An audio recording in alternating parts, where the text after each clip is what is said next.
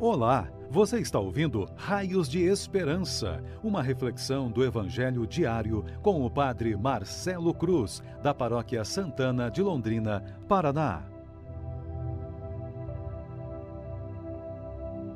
Estimados irmãos e irmãs, hoje, quarta-feira, vamos ouvir e refletir sobre o Evangelho de Marcos, capítulo 12, versículos de 18 a 27.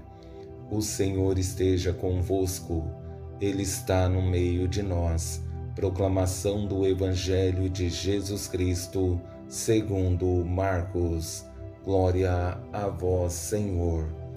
Naquele tempo, vieram ter com Jesus alguns saduceus, os quais afirmam que não existe ressurreição. E lhe propuseram este caso: Mestre, Moisés deu-nos esta prescrição se morrer o irmão de alguém e deixar a esposa sem filhos, o irmão desse homem deve casar-se com a viúva, a fim de garantir a descendência de seu irmão. Ora, havia sete irmãos. O mais velho casou-se e morreu sem deixar descendência. O segundo casou-se com a viúva e morreu sem deixar descendência. E a mesma coisa aconteceu com o terceiro e nenhum dos sete deixou descendência. Por último, morreu também a mulher. Na ressurreição, quando eles ressuscitarem, de quem será ela mulher? Porque os sete se casaram com ela. Jesus respondeu: Acaso vós não estáis enganados por não conhecerdes as Escrituras nem o poder de Deus? Com efeito, quando os mortos ressuscitarem, os homens e as mulheres não se casarão, pois serão como os anjos do céu. Quanto ao fato da ressurreição dos mortos, não lestes no livro de Moisés, na passagem da sarça ardente, como Deus lhe falou: Eu sou o Deus de Abraão, o Deus de Isaque e o Deus de Jacó. Ora, ele não é Deus de mortos, mas de vivos. Vós estáis muito enganados. Palavra da salvação. Glória a vós, Senhor. Estimados irmãos e irmãs que nos acompanham por nossas redes sociais, nessa experiência do tempo comum, em que os desafios da nossa vida sempre são intensos e todos os dias precisamos reafirmar nossa fé, é bom evidenciar que não estão distantes as tentações e muito menos as perseguições que iremos enfrentar. Na experiência do Evangelho que ouvimos, não é diferente. Jesus, diante dos saduceus, novamente é tentado. Detalhe, por aquilo que não acreditam. Em alguns momentos, eu fico a me perguntar: por que algumas pessoas de fora da igreja questionam as normas e os procedimentos dela, se não acreditam não convivem, tendo em vista que as imputações não são a essas pessoas, mas aos membros que fazem parte da igreja. As exigências que a igreja faz não é para quem está fora, mas aos seus membros. Mas como Jesus vê em todas as situações uma oportunidade de levar as pessoas a uma experiência de conversão, sempre está disposto a dar uma resposta. Ao olharmos para esse Evangelho, quero conduzir nossa reflexão a partir de três passos que nos ajudarão em nossa caminhada de fé e serão para nós raios de esperança. No primeiro passo, a negação da ressurreição por parte dos saduceus.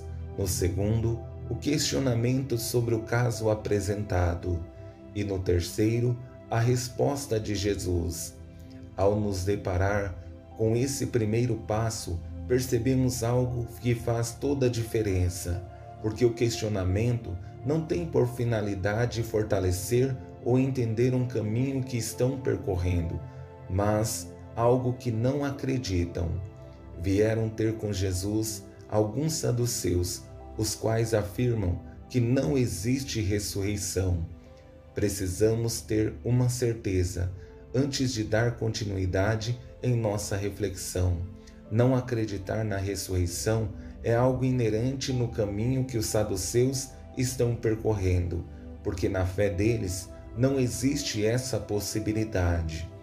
Tendo esclarecido esse primeiro passo, no segundo é o meu maior questionamento, porque apresenta uma mulher que se casa com um homem, esse não deixa filho, casa com outro, tudo isso na intenção de deixar alguém que possa garantir um herdeiro, mas nenhum consegue ter filho com essa mulher. E surge o questionamento: na ressurreição, quando eles ressuscitarem, de quem será ela mulher? Porque os sete se casaram com ela. Meu questionamento é o seguinte: se eles não acreditam na ressurreição, por que querem saber de algo que não acreditam? É como se disse no início da reflexão. Em alguns momentos, pessoas que não participam da igreja quer nos ensinar como devemos viver ou praticar nossa doutrina.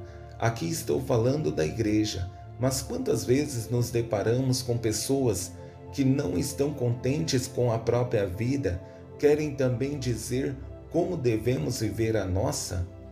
Esse questionamento se faz necessário para acontecer um processo de conversão e também uma autoavaliação. Será que eu sou essa pessoa? E dizer para mim: está na hora de eu me preocupar com aquilo que eu acredito. Mas, como Jesus é polido em seu jeito de falar e pensar, sempre tem uma resposta de sabedoria para os seus interlocutores. Acaso Vós não estáis enganados por não conhecerdes as Escrituras nem o poder de Deus? Com efeito, quando os mortos ressuscitarem, os homens e as mulheres não se casarão, pois serão como os anjos do céu. Nessa resposta de Jesus, podemos perceber uma compreensão muito bela de eternidade, que em alguns momentos passam despercebidas diante dos nossos olhos, porque na ressurreição não existirá relação homem-mulher, mas sim humanidade e Deus, vivendo a experiência constante da alegria de contemplar a face daquele que nos deu a vida verdadeira, em que cessa a tristeza, o sofrimento e a dor, porque contemplaremos a face do nosso Criador.